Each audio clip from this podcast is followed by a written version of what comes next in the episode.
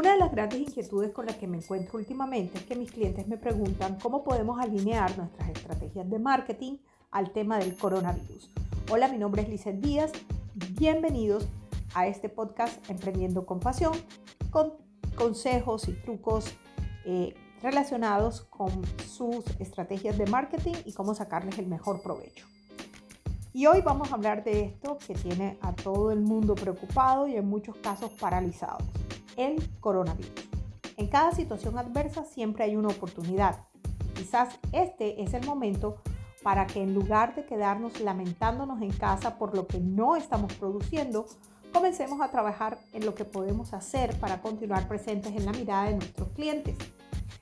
Aquí te voy a compartir algunas ideas que te pueden ayudar con ese objetivo.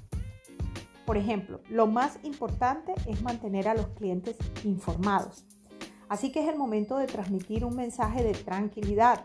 Ya puede ser a través de la web, de las redes sociales o a través de un email o un newsletter, que entre otras cosas es mentira que está muerto. Solo hay que hacerlos efectivos y bien segmentados para que den la efectividad que estamos esperando. Pero bueno, eso será otro tema.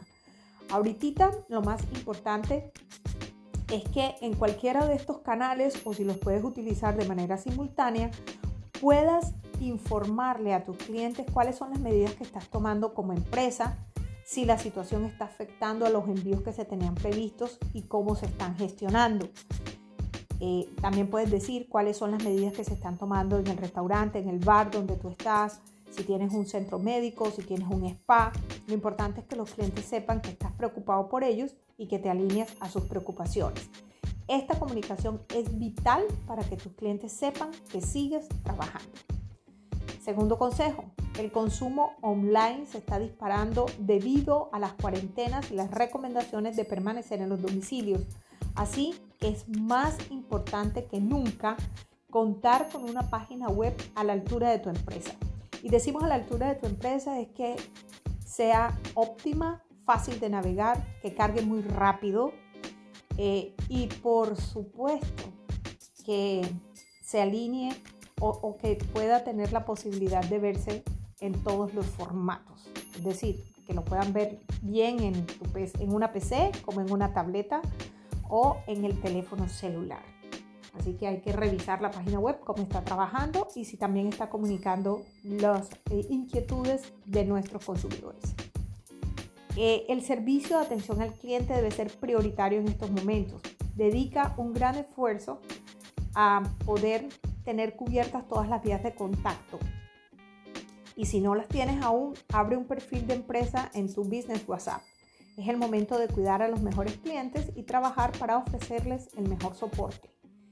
Otra línea a seguir es usar los valores de la empresa para apoyar a los clientes. Operadores de telefonía están ofreciendo gigas adicionales para apoyar el teletrabajo. Empresas de contenidos audiovisuales han aumentado los contenidos infantiles. Las grandes redes sociales están donando créditos publicitarios, etc. Por último, no olvides monitorizar las búsquedas online para evitar que tu marca se asocie a noticias negativas. Si no lo sabes hacer, existen compañías especializadas en temas de SEO que te pueden ayudar al respecto. Por último, es bueno advertirle a tu audiencia sobre el gran número de e-commerce falsas que se han creado para ofrecer la venta de tapabocas y antibacteriales, por ejemplo, las cuales buscan robar información de los incautos compradores. Así que de esta manera puedes ayudar a tus clientes y a tu comunidad a saber cómo estás trabajando tú, cuáles son las medidas que estás tomando y también advirtiendo sobre causas o las causas o los casos fraudulentos que se encuentran cada día más en Internet. Gracias por compartir, gracias por escuchar el podcast. Soy Vicente Díaz, esto es Emprendiendo con Pasión.